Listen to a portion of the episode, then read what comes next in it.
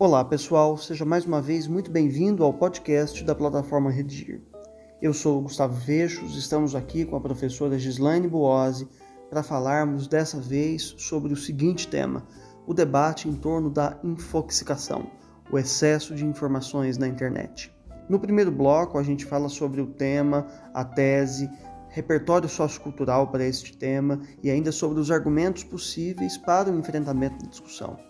No segundo bloco, a gente aprofunda o debate para que no terceiro e último bloco a gente fale sobre proposta de intervenção social.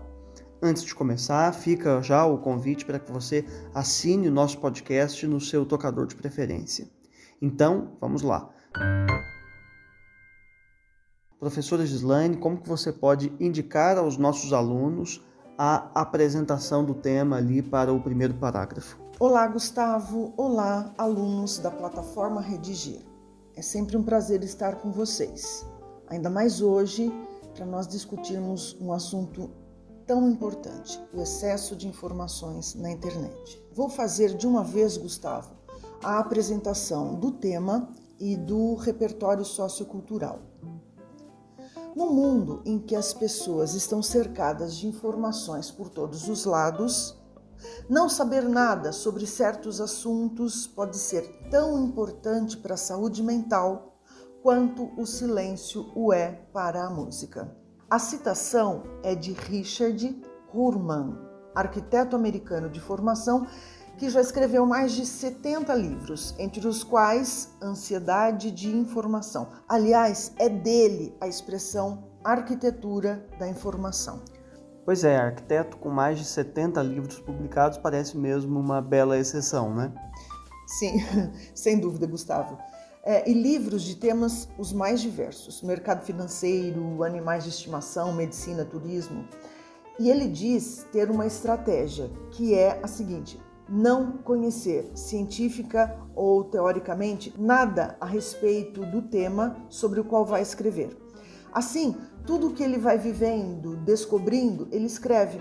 Isso é o que de fato interessa a maior parte das pessoas que o leem. Professora, você acaba de citar um repertório de fato pertinente à discussão, mas eu presumo que é, não necessariamente os nossos alunos conheçam ou tenham segurança para lançar a mão da biografia desse autor. De que outra maneira, então, é, o tema poderia ser apresentado é, haja vista o, o, conceito que se coloca aí agora para a gente. Ora, Gustavo, o, o aluno pode definir melhor a palavra-chave do tema. Infoxicação. E infoxicação, por um acaso, é um neologismo? É uma palavra nova? Não exatamente nova. O termo foi inventado há pouco mais de, de 20 anos e ele se autoexplica. É a fadiga por conta do volume excessivo de informações é, informações que chegam em quantidade e em velocidade que a mente humana não é capaz de processar. A, a infoxicação, Gustavo, já é considerada é, uma doença contemporânea. Muito bem, os alunos têm aí já então duas é, ótimas possibilidades para a apresentação do tema, né? Gustavo, ainda que tenhamos acabado de falar sobre o excesso de informações, é, eu queria pontuar que também podemos apresentar o tema com uma breve retrospectiva e falar da Guerra Fria, é, do auge da Guerra Fria na segunda metade do século XX, quando a internet foi criada e utilizada como instrumento militar dos Estados Unidos para proteger suas informações e desenvolver uma comunicação entre suas bases, enfim, para interligar laboratórios de pesquisa e garantir a comunicação entre militares e cientistas. Ok, professor, os alunos então têm aí agora três maneiras para apresentarem o tema. Agora, os argumentos, professora, quais argumentos poderão ser mobilizados para o enfrentamento aí deste tema, para o, a condução dessa discussão? Argumentos, Gustavo. É, o fato de a velocidade com que se produz informações não permitir o controle daquilo que chega aos consumidores. Que acabam, aliás, é, compartilhando, né, sem a menor cerimônia aí essas informações. E, e isso é uma porta que se abre às fake news. E o fato de essa avalanche de informações interferir potencialmente na vida privada, é, na profissional e principalmente na saúde mental do indivíduo infoxicado. Ok, e a tese, que é esse ponto de vista então que a gente precisa apresentar e defender ao longo da dissertação, professora? Uh, olha só, a infoxicação é doença comportamental e por isso a cura depende, em especial, do autocontrole do consumidor de informação. Muito bem, passemos então agora ao segundo bloco no qual a gente aprofunda a discussão. Professora Gislaine, sem dúvida, nós reconhecemos a importância da informação no mundo globalizado é, no qual a gente vive. Né? Uma pessoa ah, bem informada tem consideráveis vantagens sobre as demais pessoas e, logicamente, essas vantagens vão desaguar na maior facilidade de ascensão profissional e social. Em sua opinião, professora, é uma questão agora já que você mesma disse que o excesso de informações pode ser prejudicial, qual que é a linha que separa uma pessoa bem informada de uma pessoa, né, por outro lado, infoxicada, né, que está aí sofrendo de excesso de informação? Olha só, Gustavo, até o início dos anos 90, o Brasil tinha menos de 10 emissoras de TV. Hoje, mais de 100.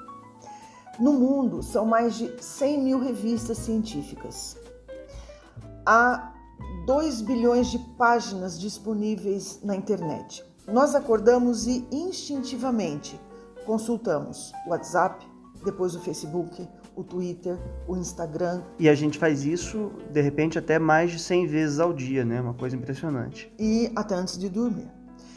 O consumo de uma notícia ainda nem foi, digamos, digerido e já há outras na fila para serem lidas a política, o andamento das CPIs, as descobertas científicas, a condenação e a anulação da sentença eh, de fulano de tal. Tudo isso se atropela diante da telinha do smartphone. E, é, leitores afoitos que somos, exigimos demais do nosso cérebro. É inegável, Gustavo, a hiperconectividade embaralha o processamento de tudo isso. O cérebro não é capaz de assimilar, analisar, ordenar tanta informação. E então é, você me pergunta qual a linha que separa uma pessoa bem informada de uma pessoa infoxicada? Bem, aqui a autoanálise é fundamental. Você, consumidor de notícias, como está? É, digo emocionalmente como está. O consumidor de notícias não pode se deixar levar pelo consumismo, que é um vício. O consumo de qualquer coisa em excesso é prejudicial à saúde. Aliás, a saúde física e a saúde mental, né? Que tem uma consequência direta aí sobre ela também. Exato, Gustavo. E, e a infoxicação potencialmente desencadeia e até mesmo agrava, é, por exemplo, a ansiedade e a depressão. E professora, quando se fala em desequilíbrios emocionais de muitas ordens aí, surgem os reflexos de tudo isso, né? Inclusive a insônia, que é algo de que padecem muitas pessoas, né? Sim, Gustavo, você tem toda a razão. O infoxicado tem dificuldade para dormir, o sono não vem. Ou, às vezes, o infoxicado não se permite dormir, não se permite perder tempo dormindo, entende? Sente-se como que fatalmente ultrapassado, sente que precisa se atualizar para não perder o emprego, a chance de uma promoção profissional, sente medo de estar numa roda de conversa e não ter como interagir. O que resta de tudo isso é o desconforto, é a sobrecarga emocional que leva ao estresse, ao medo, à prostração. E de repente, é, em vez de a gente compartilhar informações, a gente se pega, é, enfim, compartilhando prescrição médica de antidepressivo, ansiolítico, vira todo mundo um pouco médico e louco, né? Verdade. É, e falando em compartilhamento de informações, existe aqui um é, e até dois facilitadores para a propagação de fake news: a quantidade e a velocidade com que se publicam informações, como eu havia adiantado no projeto de texto. São muitas informações disparadas em tempo recorde. Ao consumidor não é dado verificar a autenticidade de grande parte daquilo que está ao seu alcance, daquilo que compartilha. Daí a incerteza, a frustração e, como você mesmo disse, a corrida às farmácias. E, verdade seja dita, né, hoje em dia, é, tanto as notícias é, legítimas e verdadeiras quanto as fake news são muito facilmente compartilhadas. É, há uma pressa em passar adiante é, uma informação nova, né, um furo de reportagem, por mais trágico que ele seja. Né? O alarmismo, Gustavo, é matéria-prima de fake news. Aliás, já falamos disso em outros, em outros dois podcasts. Professora, é, só para fecharmos esse bloco, ao que parece há um certo paradoxo, né, um contrassenso no ar aí, né? A gente deve é, recomendar a leitura ou não necessariamente? Qual que é o limite? Qual é a medida? É, Gustavo, a leitura é sim altamente recomendável. Um texto informativo, outro literário e assim vamos. A seleção e a quantidade dessa leitura ficam por nossa conta. É, eu acho até impossível alguém se infoxicar com literatura. Professora, passemos então ao terceiro e último bloco, no qual a gente vai é, falar sobre propostas de intervenção social. Né? Lembrar que no Enem é indispensável que haja no parágrafo conclusivo cinco elementos válidos: agente, ação, modo meio, o efeito e o detalhamento de pelo menos um desses elementos. Então vamos lá, professora, como que você pode nos ajudar aí na formulação dessa proposta? Quando o assunto envolve comportamento, Gustavo, como é o caso da infoxicação, nem sempre o Estado precisa ser chamado para intervir. Vejo na infoxicação um problema de caráter pessoal, você há de convir. É, portanto, é, o agente, a sociedade que consome notícias, a ação, o autocontrole e, em casos extremos, a procura de um profissional da saúde mental. O modo meio, a seleção de portais de notícias confiáveis, a limitação de horário de navegação e o efeito, tempo livre para o lazer, a família, uh, condição sem a qual não se pode falar em equilíbrio emocional. Pois é, vale lembrar que para esses quatro elementos válidos, né, a ação, o agente, o modo meio e o efeito, para algum deles, pelo menos, é preciso que a gente capriche aí no detalhamento deste elemento para é, conquistarmos aí os cinco aspectos importantes para uma conclusão que valha 200 pontos. Agora, minha questão é a seguinte: você está então autorizando e incentivando o ócio, professor, com essa sua proposta? Eu estou, Gustavo. Tem hora para tudo. É preciso abrir a agenda e permitir-se, num pedaço do dia, ficar improdutivo. Muito bem, professora. Obrigado e agradeço mesmo mais uma vez a sua presença aqui com a gente. Obrigada eu, Gustavo. É sempre muito bom estar com vocês. Antes de me despedir, fico renovado o convite para que você assine o nosso podcast no seu tocador de preferência. Quando você fizer a redação sobre esse tema, quando ela chegar aí corrigida no seu aplicativo, não deixe de frequentar os nossos percursos de aprendizagem, nos quais há tópicos de gramática, listas de exercício e videoaulas sobre cada uma das suas dificuldades.